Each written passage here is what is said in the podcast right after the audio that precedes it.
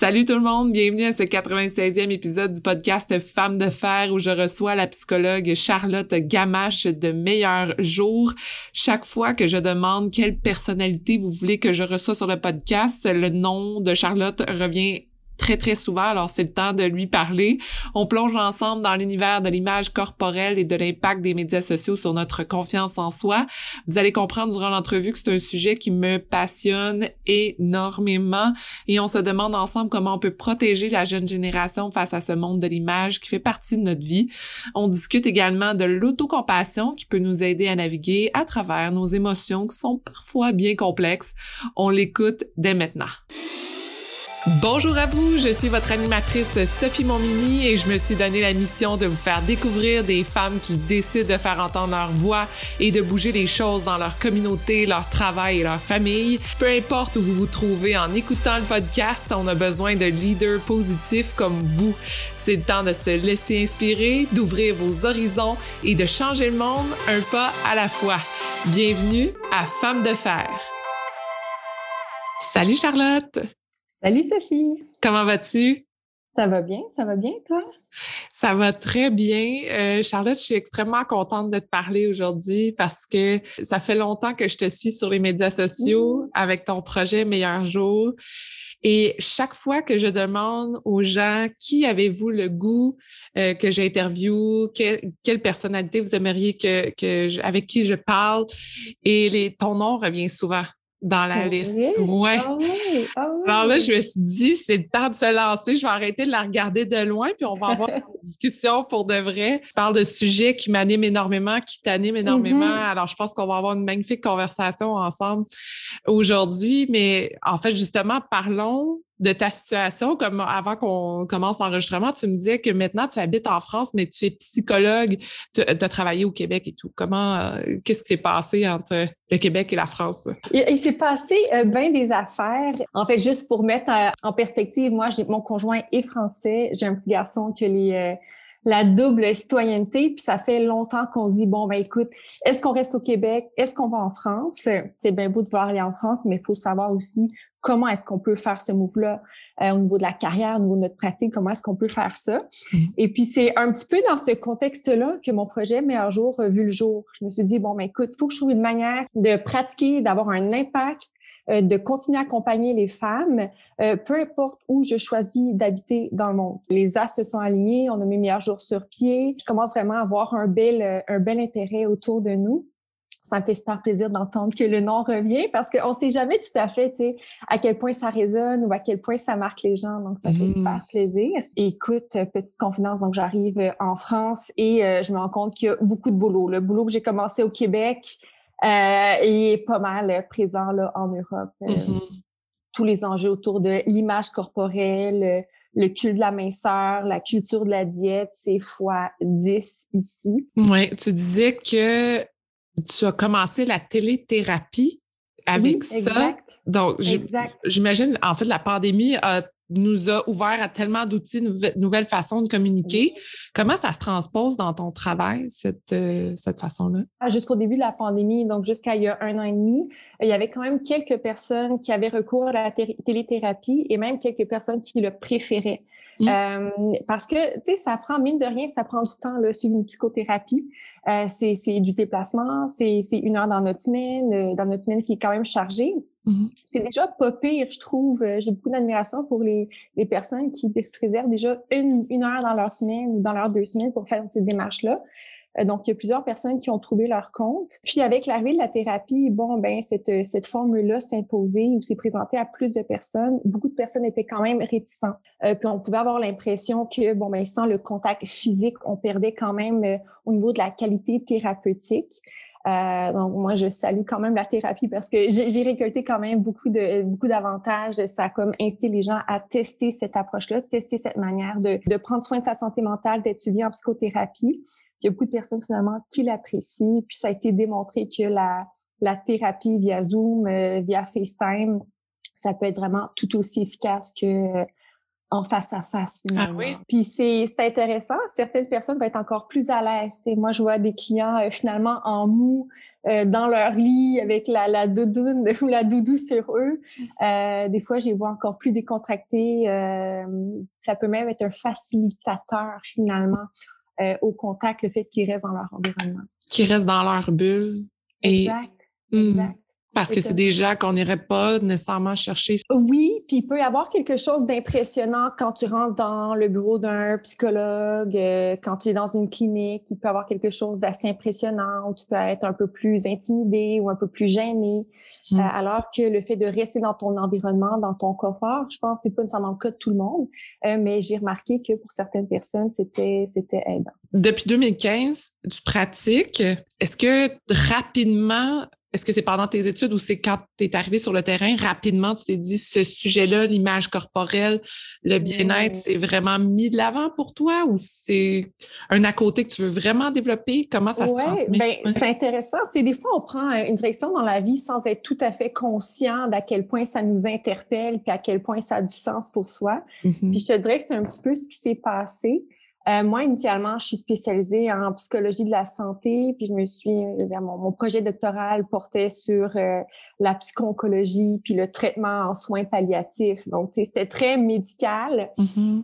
mais c'est après coup que je me rends compte que la relation de l'être humain avec son corps mm. a toujours été quand même super en fait, a toujours été un, intérêt assez prononcé chez moi. C'est un concours de circonstances. En fait, j'ai choisi de ne pas continuer dans cette voie-là parce que quand tu travailles en psycho-oncologie, euh, en fait, moi, je peux en venir à me sentir un petit peu impuissante.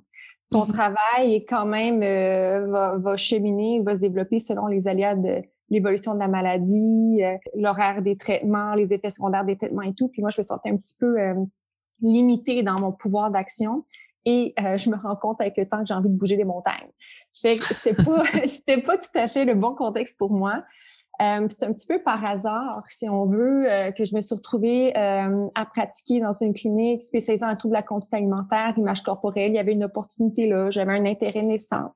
Fait que j'ai pris cette voie-là. Je me suis rendu compte que, en fait, j'ai été frappée de voir à quel point les préoccupations corporelles touchaient beaucoup de femmes, mais surtout à quel point c'était un poison à quel mmh. point ça euh, nuisait énormément, mais énormément à la qualité de vie des femmes. sais, ça va miner l'humeur, ça mine l'estime personnelle, ça, ça empêche d'apprécier pleinement les relations qu'on a autour de soi. Il y a des femmes qui me disent, ben écoute, je suis en train de souper avec mes enfants, mon mari, puis je suis même pas là, je pense juste à comment je peux brûler des calories ou est-ce que mon ventre dépasse. même les moments de famille sont gâchés par ces préoccupations-là. Puis je suis euh, habitée d'un profond, je pense c'est pareil pour toi, d'un profond amour euh, de la femme. Puis je souhaitais vraiment autre chose pour la femme. Mmh. Euh, j'avais vraiment envie de, de m'investir dans, dans, dans, une voie qui permettait d'améliorer le sort, d'améliorer la qualité de vie des femmes. Puis malheureusement, les préoccupations corporelles, écoute, ça touche 90-95 de la population. Ça a des impacts à petite ou très grande échelle selon euh, c'est pas nécessaire de vivre avec ça. Il y a tout à fait moyen de s'en dégager. J'imagine que c'est assez profond aussi, cette euh, façon-là de vivre ou d'être. Euh, on, on l'entend souvent, la statistique des 90-95% des femmes ne se trouvent pas belles. Le jour, mm-hmm. quand, quand on arrive devant le miroir, de se poser la question, est-ce que je mm-hmm. suis belle? Mm-hmm. Je sais même pas si on est capable de se dire, oh wow, je suis belle. Ou on est capable, mais en tout cas, ça ne durera pas toute une journée. Non. comment t'expliques ça? c'est extrêmement profond, mais je ne sais pas si tu peux m'amener une piste de réflexion sur d'où ça vient, pourquoi qu'on se sent comme ça? Tout à fait. Ben, tu sais, déjà en partant, faut dire qu'une image corporelle négative, ça se limite pas à je me trouve pas belle. Mm l'apparence physique ou la satisfaction au niveau de l'apparence physique, c'est une partie de l'image corporelle. Mais tu sais, quand on dit que 90 à 95% des femmes ont une image corporelle négative, ben, mm-hmm. c'est qu'elles ont du mal à se trouver belles, euh, qu'elles ont du mal à respecter leur corps, qu'elles ont pas l'impression d'habiter ou d'incarner leur corps, qu'elles vont avoir des comportements d'évitement. Tu sais, c'est même beaucoup, beaucoup plus large que euh, se trouver belle ou pas belle. J'ai envie de te dire, c'est encore pire que ça. Après, le euh, comment dit pourquoi, oui, c'est assez compliqué. Puis le fait que ce soit compliqué, ça rend aussi le sujet assez difficile à traiter. Mais je te dirais qu'il y a plein de couches. Puis, tu sais, déjà en partant, on peut partir de la couche de la société. Euh, on est dans une société qui a tendance à objectifier énormément, énormément, énormément la femme, à sexualiser la femme. Donc, tu sais, quand, quand on parle d'objectification, ben c'est cette tendance-là à occulter un petit peu l'humain qu'on est, les qualités, le potentiel qu'on a pour se concentrer davantage sur le corps. On va se voir comme un corps, comme des parties de corps. Puis on va porter notre attention sur comment est-ce que notre corps, comment est-ce qu'on est perçu hein, par un point de vue extérieur, mm-hmm. plutôt que comment je me sens dans mon corps. Donc, tu sais, on est dans une société qui, qui, est poison déjà, qui nous incite pas à voir notre corps euh, dans son entièreté, puis à nous voir, nous, dans notre entièreté. Mm-hmm. euh, il y a une hyper-importance, une surimportance qui est accordée à l'apparence physique. Cette surimportance-là, on, peut en parle d'apparence physique, on parle de, de, du contrôle du poids, de la minceur, etc. Ben ça, mm. c'est aussi entretenu par beaucoup, beaucoup d'industries. L'industrie de la beauté, de la diète, du fitness, c'est des industries qui sont très lucratives, qui nous bombardent de publicité, puis qui nous puis le but de ces publicités-là, le but de ces industries-là, c'est de sous-entendre qu'on devrait correspondre à autre chose, puisqu'on est en ce moment, c'est pas tout à fait assez bon. Mm-hmm. Donc, tu sais, il y a une couche, euh, il y a une couche vraiment euh, sociétale, médiatique. Tu sais, si on parle euh, des réseaux sociaux, des magazines, de la télévision. Après, on peut en venir à parler du milieu familial. Ce que j'observe, puisqu'on est nombreuses à nombreux à observer, c'est qu'il y a vraiment une transmission intergénérationnelle des préoccupations corporelles mm-hmm. euh, et des préoccupations alimentaires. Tu sais combien de fois j'entends, combien de fois j'entends dans ma carrière une cliente me dire, ben écoute, euh, à 8 ans, j'étais déjà complexée. Euh, mon père m'appelait ma belle toutoune, puis ma mère me dit, je peux pas manger plus qu'un gâteau parce que j'étais déjà ronde. Tu sais, il y a quelque chose qui, qui est déjà très très présent dans le milieu familial dans lequel on grandit. Mm-hmm. on absorbe ces messages-là très jeunes. On comprend très jeune qu'on est censé, en fait, que la pensée c'est important, qu'on est censé ressembler à quelque chose euh, en particulier, mm que si on correspond pas à, ces attentes-là, ben on vaut un petit peu moins. Mm-hmm. Euh, puis après, ben écoute, on ajoute plein d'autres euh, dimensions comme la qualité de nos relations interpersonnelles, notre estime personnelle, il y a certains traits de personnalité qui vont être associés à une image corporelle plus ou moins fragile, comme le perfectionnisme, la recherche d'approbation chez l'autre, puis le rapport au sport, à la santé. Fait que je pense que tu mm-hmm. vois, là, il y a, on pourrait en parler, on pourrait faire un livre épais de même euh, oui. le, pourquoi du comment. C'est pour ça que dès qu'on tombe dans ce sujet-là, que j'observe, que je lis, que j'essaie mm-hmm. de comprendre dans, dans tous ces sphères, on se rend compte qu'il y a énormément de sujets à déployer. Oui. Parce que c'est pas, euh, bon, pour venir d'un milieu du magazine, par exemple, oui. ben, tu c'est souvent un questionnement qu'on a dans le milieu du magazine, ou en tout cas, certaines personnes ont ce questionnement-là de dire, ben, quel genre d'image on met de l'avant, mais qu'est-ce qu'on fait? Puis est-ce que d'abord, on arrête tout? Même les gens en mm-hmm. publicité, on se dit, ben, mm-hmm. alors là, je veux vendre un produit. Fait que finalement, il ne faut plus qu'on en parle. Euh, on a-tu le droit de. C'est extrêmement complexe parce que là, tout, tout est remis en question. C'est important, je pense, de se remettre en question, ce que certaines personnes vont faire comme démarche. Est-ce que ça veut dire que toutes ces industries-là que tu disais, mettons, tantôt, qui découlent monétairement de ça, doivent se remettre en question, autant au niveau du leadership que de conscientiser aussi les gens qui achètent ces produits-là? Je ne sais pas, je trouve que c'est il y a beaucoup de choses à décortiquer. Oui, puis c'est super, super touchy. Puis on parle quand même de, plusieurs industries en ce moment. Il y a l'industrie de la, de la beauté, de la mode, euh, mais c'est clair qu'on peut questionner déjà en partant euh, l'existence de l'industrie. L'industrie de la diète, là, puis l'industrie du fitness sont carrément quand même directement liées au culte de la beauté, de la minceur, puis au désir d'atteindre des standards de beauté irréalistes. Oui. Mm Est-ce qu'on a besoin d'autant de livres sur euh, l'alimentation keto à la librairie? T'sais? Ta question est vraiment, vraiment pas simple. Je pense qu'il y, a beaucoup d'industries, beaucoup de produits, beaucoup de services euh, qui sont vraiment pas nécessaires puis qui mm. contribuent à euh, nourrir quelque chose de malsain. Mm je pense que euh, tout n'est pas mauvais là-dedans. Le, maquillage peut continuer à exister, la mode peut continuer à exister parce qu'il y a moyen d'avoir un rapport sain au rouge à lèvres, au maquillage, aux vêtements, puis il y a moyen de vouloir, euh, c'est tout à fait correct de vouloir investir son apparence physique, son corps, puis mm. vouloir être coquette d'une manière saine. Ça ne veut pas dire que tout doit aller à la poubelle tant si longtemps que c'est fait, comme je viens de le dire, de manière saine, puis on verse pas dans l'objectification ou dans le désir de correspondre à quelque chose qui n'existe pas.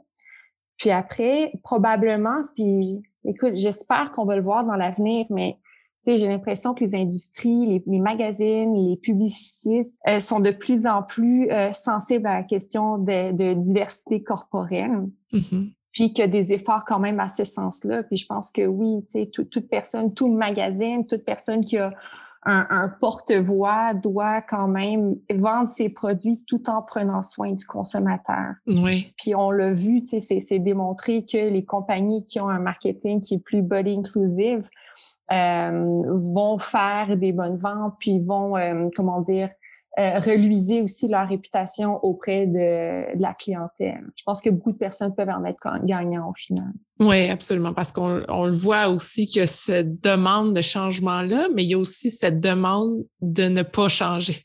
C'est comme la collision entre les deux qui est difficile à faire aussi. Puis, une chose que je remarque beaucoup aussi, c'est si moi, par exemple, je suis dans cette discussion-là, je lis beaucoup là-dessus, j'ai l'impression d'être entourée de gens qui qui comprennent ou qui ont le goût de faire changer les choses, ça veut pas dire que tout le monde, premièrement, connaît ce sujet-là, euh, comprend qu'est-ce que ça veut dire et a le goût de ce changement-là. Et c'est la collision entre les deux, des fois, qui est difficile. Est-ce que toi, tu, maintenant que tu es sur les médias sociaux, par exemple, avec Meilleur Jour, là, est-ce que tu la vois, cette collision-là, qui des fois te fait, ben voyons, oh, je pensais que tout le monde allait embarquer dans mon sujet, puis ça non, là, tu sais. Ben oui, c'est drôle que tu dis ça parce que euh, au Québec, pas trop. Ou auprès d'un public québécois, pas trop. Puis c'est là, je me dis, man, on est hot au Québec, vous êtes hot, tu sais, je trouve qu'il y a mm. comme une conscience, une sensibilité. Euh, oui, c'est ça, une, conscience autour de ces, ces thèmes-là. Euh, ça m'est arrivé de, de, partager certaines publications. Euh, j'ai quand même une, communauté aussi euh, française et de me faire mais ramasser mm-hmm. et vraiment très très très violemment. Puis je me rends compte que c'est surtout quand on parle de corps gros. Quand on parle de corps gros et de santé, health at every size, euh, c'est là que le discours peut devenir violent, vraiment très très moche du style, ben écoute, ça c'est juste un plan pour laisser les gros devenir encore plus gros, puis euh, tu sais, des mm-hmm. trucs vraiment, tu te dis, mais voyons donc que, que tu as ce regard-là sur les choses. Mais tu sais, je t'entendais dire, il y a des gens qui veulent pas changer. J'avais goût de te demander, Sophie, tu, tu penses à qui ou à quoi quand, quand tu me parles de ça? Ben, je dis les gens qui n'ont pas le goût de changer, l'expression est plutôt, je devrais plutôt dire, les gens ont peur de changer. Et quand je dis on, que moi aussi, il y a certains sujets que la première fois que je l'entends, je dis oh, c'est un gros bateau à tourner ou je veux même pas embarquer là parce que ça va brasser trop de choses. Donc, j'aime mieux rester là où je suis. Et, cette peur-là peut vraiment soit juste me dire, ben, je regarderai pas puis j'irai pas là-dedans ou peut-être que d'autres personnes aussi, ils vont plus violemment, comme tu dis, te font, tu te fais ramasser parce que ça, ça t'impacte trop, là. Ça te fait trop réagir. Oui, oui. Ben, écoute, clairement, le thème, euh, des personnes grosses fait vraiment réagir. C'est un thème qui dérange énormément. Pourtant, ça ça date pas, tu sais, c'est nouveau qu'on parle de Hayes, là. Euh, mm-hmm. mais le mouvement Hayes a, vu le jour dans les années 60. Mm-hmm. Hein. Donc, ça, il y a du mal à, faire sa place, qu'il y a du mal à, être euh, davantage accepté.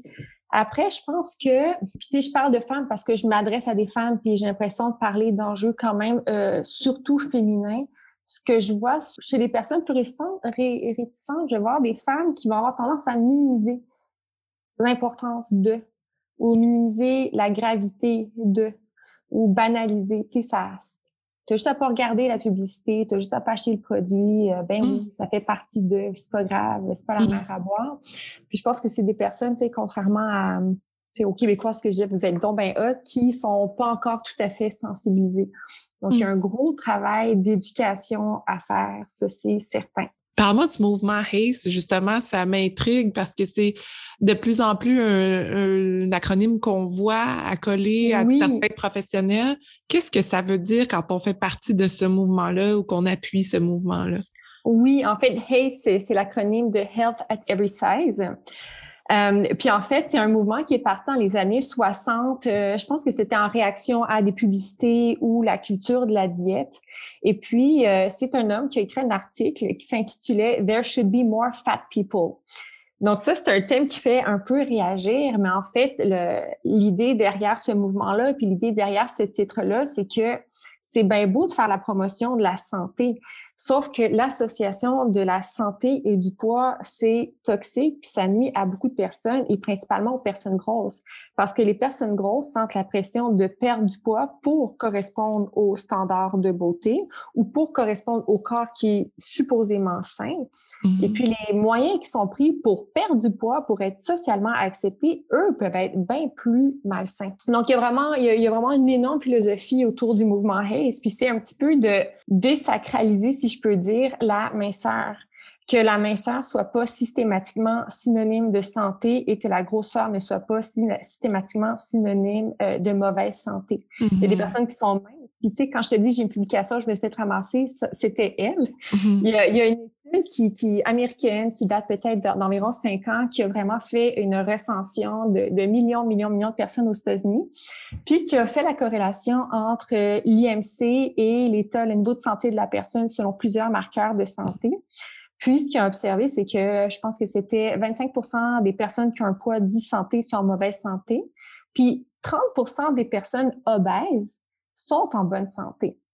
Euh, et puis ça, ben, il y a des personnes qui, qui, sont très dérangées ou qui vont insister de ben oui, mais la santé décline quand même. Oui, il y a, il y a, une, il y a une, corrélation entre poids et santé, mais une corrélation, ça fait euh, c'est pas un lien de causalité. C'est pas une corrélation qui est, qui est parfaite non plus. Mmh. Donc, puis le mouvement HACE veut aussi euh, vise aussi à qu'on arrête de stigmatiser un poids de mettre un poids ou une silhouette donnée sur un piédestal ou de mettre un poids ou une silhouette euh, donnée euh, qui soit associée à du lait, du pathologique ou etc. Mm-hmm. Laissons les corps tels qu'ils sont au naturel. Mais justement, en fait, je veux, je veux vraiment rebondir sur ce, ce mouvement-là parce qu'on voit aussi le mouvement de la grossophobie, de dénoncer mm-hmm. la grossophobie. Oui.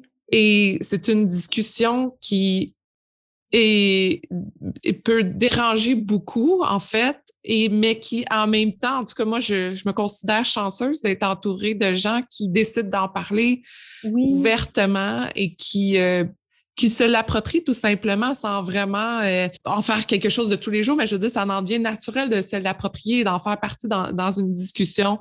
Euh, et, et, justement, ce que tu dis au niveau des biais qu'on a face à la minceur, au poids santé et, et ça, c'est parce que c'est quelque chose qui a été tellement inculqué pendant longtemps que c'est extrêmement difficile de passer à travers ça. Comment on fait justement pour rentrer, pour essayer de s'enlever ces biais-là, de dire, moi, je veux m'ouvrir. Moi, moi, personnellement, je décide de dire, ben, moi, je suis des comptes ou des gens ou je lis des articles qui euh, m'éduquent là-dessus. Mais disons, comment on fait pour qu'au jour, au jour le jour, là, on délaisse un peu plus cette vision-là qui a été instaurée depuis trop longtemps, selon moi, vers quelque mmh. chose qui nous ouvre les horizons, qui nous amène à une sensibilité vers ça? Mmh. C'est tellement une, une bonne et une belle question. Tu sais, je pense que ce que tu fais déjà, puisque de plus en plus de personnes font déjà, c'est formidable, tu sais, de, de garder parce que on, on, va voir quand même des manifestations de grossophobie euh, partout, même dans des endroits où on ne devrait pas en trouver. Mm-hmm. C'est juste comme petite parenthèse, mon chum est allé voir le film de Pas de patrouille au cinéma avec mon, mon petit garçon. Puis même dans Pas de patrouille, il y a le chien qui est un peu gros, qui mange tout le temps. Tu sais, c'est épouvantable. Fait le, le tu sais, on a ne minimisons pas ou ne sous-estimons pas le simple fait euh, d'être vigilant puis euh, de le rejeter consciemment. Euh, je pense que juste ça, c'est formidable. Puis de, de sensibiliser ou d'en parler autour de toi, d'éduquer les personnes qui ont un petit peu moins accès à ce genre de contenu, ça peut être, euh, ça peut être déjà très bien. Après, la grossophobie, grossophobie peut prendre plusieurs aspects. Euh, puis ça peut, par exemple, prendre la forme que, bon, ben chez soi, la présence de gras qui, qui se développe sur son corps mmh. suscite un peu de de, de dégoût, de révolution. Mm. Euh, ça, c'est un travail qui, qui, est un petit peu plus euh, complexe, qui est un petit peu plus, qui demande un, un, exercice un peu plus profond. Mais mm. si on parle de, de grossophobie à l'échelle sociétale, ce que tu me décris, c'est super. Puis après, il y a des, euh, j'avais lu une proposition de, tu sais, il y a des législations qui pourraient être mises sur pied justement pour lutter un peu plus massivement euh, contre la grossophobie systémique. Puis une des suggestions qui était donnée, je la trouvais vraiment formidable, c'était d'intervenir à l'école. Parce mm-hmm. que c'est quand même plus difficile de désapprendre quelque chose qui est quand même euh, intégré dans son... qui, est, qui, est, bien intégré. Je pense mm-hmm. que nous, on fait notre mieux pour le rejeter, pour le connaître, pour le rejeter. Puis je pense qu'il y a beaucoup à faire pour ne pas perpétuer. Puis euh, ce que les chercheurs disaient, c'est que ben à l'école, pourquoi est-ce qu'on ne punit pas plus sévèrement euh, les, les, moqueries autour du poids, les commentaires grossophobes? Mm. Je me disais, quelle excellente idée. Euh, je sais pas, toi, là, c'était comment, si tu as des souvenirs à l'école autour euh, des enfants qui étaient plus gros, c'était mm-hmm. violent, ça avait pas de bon sens, là. Mm-hmm. Peut-être que ce qui est une législation ou une, une punition, écoute, bon, écoute, quand tu as ce genre de, de comportement-là, tu es expulsé pour une journée, une demi-journée, mm-hmm. dis n'importe quoi, mais que ce soit considéré dès qu'on est jeune comme quelque chose de grave et d'inacceptable. Et non comme c'est cool, c'est drôle, on embarque tout dans cette blague-là pour pointer du doigt l'enfant qui est plus rond. Je sais que les professeurs, mon Dieu, ils en ont déjà sur les épaules, mais je me dis si c'est une discussion qui est déjà inclue dans oui. la vie des enfants, c'est comme si ça, ça dédramatise aussi ça. Mais oui, il y a un énorme travail de d'éducation, de, sensibilisation à faire d'abord et avant tout, par exemple. Mm-hmm. Euh, tu as tout à fait raison. Puis tu sais, on peut-tu parler de corps gros, de corps mince, de corps grand, de corps petit, de boutons, euh, sans mm-hmm. complexe, de manière vraiment décomplexée, tu sais? Euh, comme tu le proposes, c'est excellent. Mais qu'après, un peu comme euh, si on utilise le N-word, ben écoute, ça passe pas sous le tapis parce que c'est inacceptable. Oui. J'ai l'impression que souvent ça passe sous le tapis. Puis j'ai beaucoup de clients qui ont vécu ce genre d'expérience-là. Puis c'est passé sous le tapis. Ça laisse des, ça laisse des marques 20 euh, ans plus tard. Absolument. J'espère que vous aimez cette conversation autant que moi. Et si vous êtes femme de Femmes de Fer, eh bien, rendez-vous sur le Patreon du podcast pour avoir accès aux entrevues et aux chroniques en primeur. En vous abonnant, vous aurez également accès à des informations exclusives que vos chroniqueuses ont produites pour vous. Faites partie d'une magnifique communauté de gens qui veulent brasser des idées et changer les choses. Rendez-vous dans la barre de description du podcast pour retrouver le lien. J'ai goût de t'amener vers euh, un article, ça donne qu'on se parle, puis évidemment, cet article-là sort et ça, ça m'impacte beaucoup. J'ai goût de t'entendre parler là-dessus.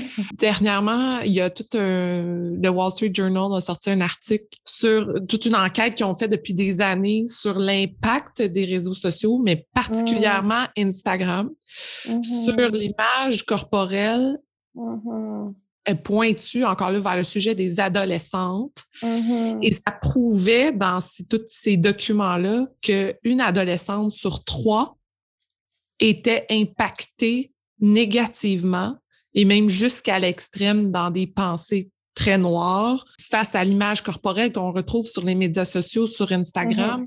Mm-hmm. Et cette, euh, ça pointait vraiment le fait que l'outil mettait de l'avant des corps parfaits, Ben des oui. corps sexualisés, et que les adolescentes euh, s'amenaient dans cette comparaison interminable sur cet outil-là. C'est extrêmement euh, vicieux, en fait, parce que on peut pas enlever. Instagram Mm. existe et on peut pas. Bon, je me dis comment qu'on attaque ça? Pour eux, Instagram savait ça, fait rien nécessairement pour X raisons encore là, on ne sait pas en arrière. Ouais. Mais aussi, ils se disent, ben, on veut peut-être, faut peut-être amener la discussion vers d'autres genres de sujets que le corps. Mais le corps, c'est notre vie. On vit dans notre corps. Oui. Donc, Oui, oui, tout à fait. Puis tu sais, Instagram, c'est une plateforme de photos. Fait que Mhm. même si le post ne concerne pas le corps, la beauté, la mode, ben il y a des bonnes chances qu'il y ait une photo, euh, puis une photo d'une personne. Tu me dis un tiers des, des adolescentes sont impactées négativement. Je suis surprise que ce soit pas plus qu'un tiers. Je pense que c'est Euh, le tiers extrêmement négatif Ah, voilà. euh, de Ouais. dire que c'est euh, jusqu'à un, un problème mental, que ça développe des idées suicidaires, que ça développe des troubles alimentaire, que ça un trouble d'anxiété extrême là. Oui, oui, c'est tellement, c'est tellement triste, mais euh, ça m'étonne, ça m'étonne euh, absolument pas. Mm-hmm. Euh, je pense encore une fois, il y a beaucoup de choses qui peuvent être faites au niveau, au niveau des législations. comme par exemple, on, on sait que l'usage des fils qui vont altérer les traits ou la qualité de la peau a un impact négatif, puis incite beaucoup de personnes à passer au bistouri, par exemple. Pourquoi mm-hmm. est-ce que ça existe? Pourquoi est-ce que on doit pas systématiquement à l'international mettre une mention que c'est retouché ou qu'il y a tel fil? Mm. Je pense qu'il y aurait quelque chose à faire vraiment au niveau légal, juste pour encadrer un petit peu puis diminuer euh, je dis la menace, mais diminuer euh, les agents toxiques, si on veut, de cette plateforme-là. Mais après, est-ce que ça va venir? Puis quand est-ce que ça va venir? On ne sait pas. Mm-hmm. Il y a autre chose qu'on a de notre côté qui gagne de plus en plus de popularité, c'est ce qu'on appelle la littératie médiatique. Puis euh, ça, ça consiste en fait à développer une certaine euh, intelligence, si on veut, puis un certain jugement euh, critique quand on est sur les réseaux sociaux, quand on regarde la télévision. Mm. Euh, puis ça, c'est vraiment des attitudes que tu développes. Par exemple, regarder, euh, euh, te dire bon ben est-ce que est-ce que c'est retouché, est-ce que c'est euh, comment dire, est-ce que est-ce qu'elle a mis un filtre, est-ce que c'est une publicité, est-ce que ça vise à vendre un produit, est-ce que mm. c'est est-ce que cette photo là met en, scène une femme ou une partie de femme ou incite à l'objectification ou pas, etc. Donc, euh, c'est vraiment une approche, je pense que ça va vraiment gagner beaucoup, beaucoup, beaucoup de terrain. C'est une approche qui vise, euh, qui est particulièrement euh, intéressante pour les adolescents, qui vise à les éduquer sur comment mieux consommer les réseaux sociaux. Mmh. puis quand même, je sais pas si ça dit quelque chose de littératie médiatique ou... Ben, ce que tu m'expliques, je, je l'ai vu, mais je savais pas que c'était le mot, c'était littératie oui, médiatique. Exact. Puis c'est enseigné dans les écoles de plus en plus, mais euh, peut-être que ça pourrait être pertinent d'augmenter l'accès pour la transmission de ce genre de, de connaissances-là, puis d'éducation pour protéger euh, les jeunes. Parce que c'est quand même une plateforme qui est là pour euh, pour rester. Ça va évoluer avec nous. Puis si c'est plus Instagram, ça va être d'autres choses. Donc, ça fait partie de la vie des jeunes aussi. Bref, moi, ça m'a impacté. Je, suis dans le questionnement. Comment euh, aider ces jeunes-là? Mais on parle des jeunes, mais je veux dire, moi, je me sens impactée de toute façon, personnellement. Peu importe à ce que je regarde sur les médias sociaux, ça va m'impacter, même si je suis consciente que c'est retouché, même si je suis consciente que c'est peut-être pas la vraie vie on le consomme pareil. Absolument. Puis tu sais, on parle des adolescentes, mais ça touche les adultes aussi, ça, mm-hmm. ça touche tout le monde. La comparaison est tellement facile. Euh, se sentir inférieur à cette fille-là qui a huit packs, tu sais, c'est tellement naturel, puis ça mm-hmm. se fait même inconsciemment. Tu sais, on a beau parler de toutes les stratégies qui peuvent limiter les impacts, hein, on parle mm-hmm. quand même même juste au final de limiter les impacts la meilleure stratégie, c'est de déposer le téléphone. Donc, peut-être aussi cette sensibilisation-là c'est un gros travail d'éducation, de sensibilisation. C'est nocif. Ça peut être très nocif même pour l'image corporelle. Donc, de, de l'utiliser un petit peu moins, de, de, suivre intelligemment, de choisir intelligemment les comptes. Quand tu mm-hmm. commences à voir que, que tu es complexé, que tu es préoccupé par la, la, la, la, taille de tes cuisses, de ton ventre, que tu veux euh, intervenir au niveau de tes, ton alimentation, c'est le temps de, de déposer. Mm-hmm. Euh, mais tu sais, de la même manière, il y a des publicités, euh, tu sais, la santé publique, vous faire des publicités euh, autour de, du tabagisme est-ce qu'il pourrait y avoir des publicités pour dire, ben écoute, une trop grande consommation, ce type de consommation-là peut mener à... Hmm. En tout cas, j'ai toujours des idées, là. Mais... On les lance dans l'univers si ben, quelqu'un écoute. on les souffle, on essaie de, que ça vienne toucher quelqu'un. C'est un problème, puis c'est pas un petit problème, c'est un problème qui est grave. Je pense que je te sens aussi inquiète quand on en parle. Euh, c'est important de nommer les risques qu'on connaisse puis qu'on qu'on ne sous-estime pas ces risques-là. Bon, moi, je veux donner de l'espoir aussi dans cette conversation-là. Euh, je veux que tu me parles de tes projets d'autocompassion. Euh, je trouve ah, ça intéressant parce que j'ai vu que c'est un outil que tu as, entre autres, sur Instagram. Ah Et là, je me suis dit, ah, c'est quoi ça, premièrement, l'autocompassion? C'est bien, bien cool. Puis, tu sais, quand je t'entends parler d'espoir, j'ai aussi envie d'en donner aussi de, de mon côté, tu sais, autant 90% des femmes ont une image corporelle fragile. Autant c'est difficile d'être une femme en ce moment, mais autant il existe une tonne de stratégies, d'outils puis d'habilités qu'on peut développer pour se sentir mieux avec son corps de manière durable, puis pour apprendre à se protéger de tout ce qui est un petit peu mauvais dont on a parlé aujourd'hui. Puis, euh, parmi les, stratégies, ou plutôt les habiletés euh, à notre disposition qui ont été vraiment démontrées pour être extrêmement efficaces dans euh, la protection de l'image corporelle, la diminution de la honte corporelle, puis aussi dans l'amélioration du rapport à la nourriture, il y a ce qu'on appelle l'autocompassion. Euh, puis l'autocompassion, en fait, c'est un petit peu compliqué à expliquer, je trouve, verbalement. C'est plus quelque chose qu'on va expérimenter, mais grosso mm. modo, c'est une manière d'entrer en relation avec soi. Plutôt, tu sais, on a tendance à réserver la compassion pour les autres. Hein? Notre mm-hmm. ami a de la misère, notre ami n'a pas eu son poste, notre ami se trouve dans une situation donc bien gênante, hein? on a de la peine pour elle, on a de la compassion pour elle, hein. mm-hmm. mais on se réserve généralement à soi un traitement qui est très différent. Hein? C'est comme si la compréhension, la douceur, le soutien, c'était pour les autres, mais nous, fallait fallait se fouetter. Mm-hmm. Puis on peut vraiment effectivement avoir cette croyance-là qui est pas tout à fait euh, rationnelle que c'est à force d'être dur envers soi, puis que c'est à force de se fouetter euh, qu'on va mieux avancer, qu'on va mieux performer, puis qu'on va mieux réussir dans la vie. Mm-hmm. Euh, mais ce qu'on observe, c'est vraiment l'effet inverse. Euh, se fouetter, se taper sur la tête, ça nous écrase, ça nous ralentit dans la vie, ça mine notre confiance et notre motivation à avancer. Et ce qu'on observe, c'est que quand on se réserve la même gentillesse qu'on est prêt tout de suite à accorder à, à, notre ami, à notre enfant, quand on se l'accorde à soi, euh, ça aide énormément. Euh, plutôt que se taper sur la tête, mettons, écoute, euh, tu as postulé pour un emploi que tu espérais énormément, l'entrevue s'est pas super bien passée au final, tu pas eu le poste, au lieu de te traiter de niaiseuse parce que tu aurais dû faire ci, tu n'étais pas assez préparée, puis que tu dois pas être si bonne que ça, mais d'avoir la compassion. Mm-hmm. hey, c'est dur d'être rejeté. Mm-hmm. C'est une grosse déception. Euh, mais tu es loin d'être la seule, c'est loin d'être la, la, fin du monde puis la fin de ta carrière. Hein, mm-hmm. donc, juste d'avoir cette douceur-là face à nos difficultés, face à notre souffrance, ça fait une énorme différence. Puis, tu sais, souvent, on va être capable d'être doux. Je me rappelle, je parlais de l'autocompassion avec ma soeur, puis elle me disait, ben oui, là, quand je suis fatiguée, je prends un bain. puis, tu sais, je ah, c'est pas tout à fait ça. Tu sais, quand on est euh, dans des bonnes dispositions, quand on est bien, c'est assez, ou quand on, se trouve assez bien, on trouve que notre niveau de réussite est assez bon, ça va être assez accessible pour nous de, de, de, nous traiter avec douceur, avec gentillesse. Mais quand on échoue, mm. quand on se trouve poche, quand on a l'impression de ne pas être à la hauteur, quand on a l'impression d'être moche, Là, c'est dur euh, d'éprouver de l'amour et de la douceur pour soi. Par contre, ça se, ça se cultive. Hein? C'est vraiment une manière, t'apprends à, à agir, t'apprends à t'accueillir différemment. Mm-hmm. Euh, ça fait pas disparaître la souffrance, ça fait pas disparaître la douleur, euh, mais ça l'allège énormément. Mm-hmm. Et puis, ça s'applique au niveau des, des préoccupations corporelles. Mm. Et comment, justement, l'outil que tu proposes, je pense, c'est cinq euh, trucs d'autocompassion pour le corps.